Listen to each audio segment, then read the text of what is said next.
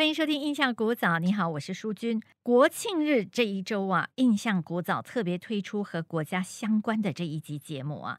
今天上节目的这位朋友啊，如果你一直有在收听《印象古早》的话，可能对他有点印象，因为他喜欢收集文物，曾经收集过，印象最深刻的就是圣旨啊，乾隆的圣旨啊。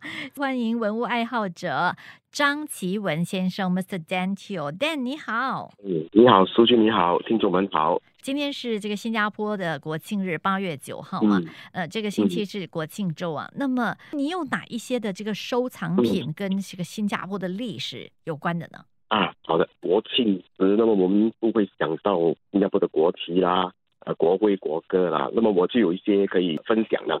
嗯，在一九五九年九年之前，是我们没有自己的国旗、国徽或者听到自己的国歌啊，直到实现自治，成为自治邦政府，那么认为有必要将各种种族团结起来，建立一个新加坡共和国。那时候我们才说需要一个自己的呃，我们叫做邦旗啊，呃，邦徽或者一首邦歌来代表新加坡，就是从那个之后开始的。对，对，嗯大家都知道说我们是一九六五年八月九号独立的，但是呢，自治啊，一九五九年嗯到底是哪一天？可能很多听众就嗯，比较没有印象了。所以我们的国旗国歌是在一九五九年那一年就诞生了嘛？对，那个时候就是说实现自治六个月后，政府有一个活动啊，庆祝活动叫做国民效忠周啊，应该是从十二月三号开始，整个星期到十号主办。那时候应该是在那个爬当那边看有一个集会吧。当然，他们的宗旨，政府是说鼓励新加坡人对国家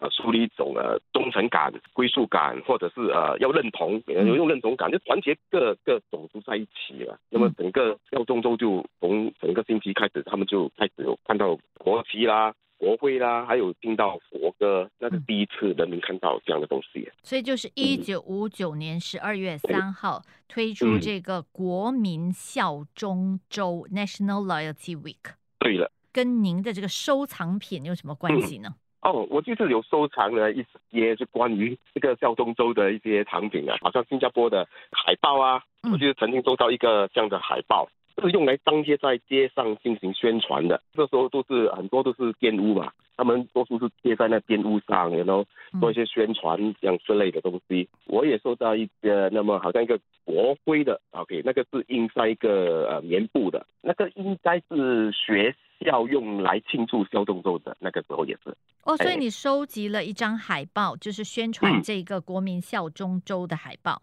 就是，说，哦，嗯这个星期一九五九年十二月三号到九号，我们是这个国民效忠周啊，这样子。对对，哦就是这样 OK，所以这个海报你是哪里嗯购得的？啊。OK，很多这些都是收藏家转让或者是在古着店找到的啊，古着店呐、对所以这张一九五九年的海报，嗯就是从另外一位收藏家手中他转让给你这样子。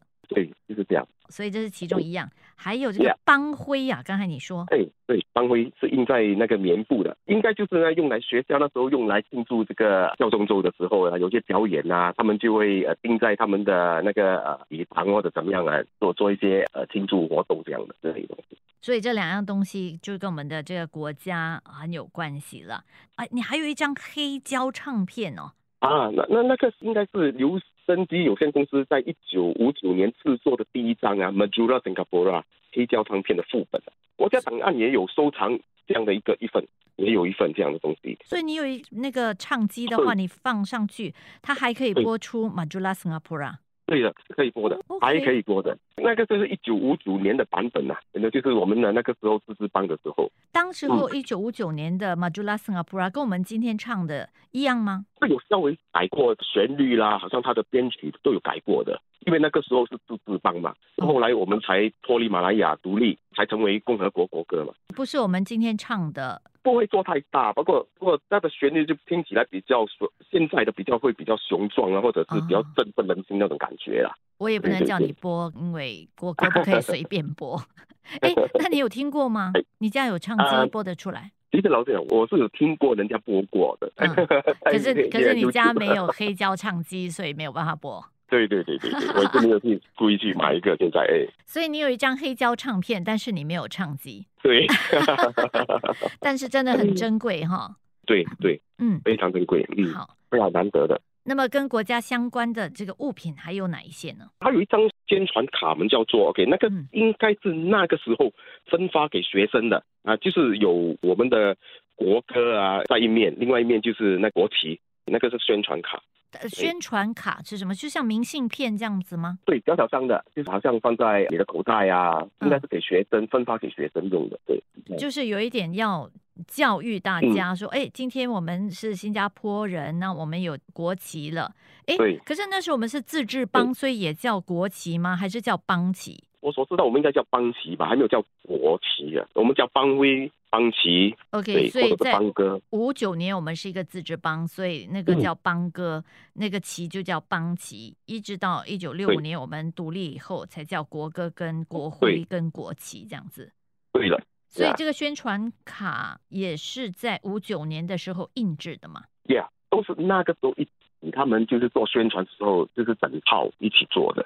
怎么会对这一系列的东西那么有兴趣呢？其实你看一下，那种新加坡国旗其实开始很多人都不不晓得嘛，然后其实很重要，就是说一九五九年自治邦也对我们很重要，然后也就是说怎么把人民团结在一起，那么这个国旗变成是一个一个标志吧，对这个种族就是一个标志吧，不会也是啊，嗯，我觉得值得收藏的。那么也是很难找得到这样的东西，如果你要找全部集合他们在一起是非常难的一件事吧。是啊，所以你是在同一个收藏家那里买到的吗？不是都是分开买到的。分开买，所以有新加坡其嗯实还蛮多人收藏这一些跟国家相关的物品，所以你哎就从不同人身上跟他们嗯购买，诶，他们舍得割爱嗯哦，还是啊他们有多过一一张？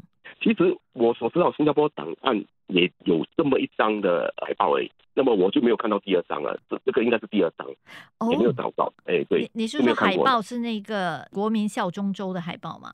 对了，那那是因为它的纸很薄嘛，很难保存，非常难保存的。哦，呀，我曾经修复过这这张海报，呀，对，也修修复过。你找谁帮你修复？找一些我认识的啊，就是做专门做文物修复者帮我一下。对，那个时候、哎，难以想象哎，怎么修复哈？他们很厉害，他们可以弄到很美啊，真的是啊，把那些裂纹啊都粘得很美。它是另外再放另外一张纸上面吗？他们把它的纸加强它的质量吧，怎么说呢？这样说对嗯粘在另外一张新的纸上面吗？啊、是没有，他们是没有粘在，可是他们是用纸再补上去一些一些塑料吧，我相信难以嗯想象可以透露这样子修复花了多少钱吗上千吧，算千吧，对？OK，算千的那那可以透露你买这个海报花了多少钱吗？啊、也是算千的，四位数算千啦，对对对，五千以上还是五千以下？啊五千以下了，呃，5000我相信现在不止啦，不止了，现在这个价钱，因为也找不到了。真是太有趣了，Dan 每次收嗯集的东西都好难得啊！我们先暂时休息一下，待会儿在第二段的印象古早呢，再继续请我们的收藏家张奇文先生 Dan Teo 跟我们分享他收集的跟国家历史相关的一些物品。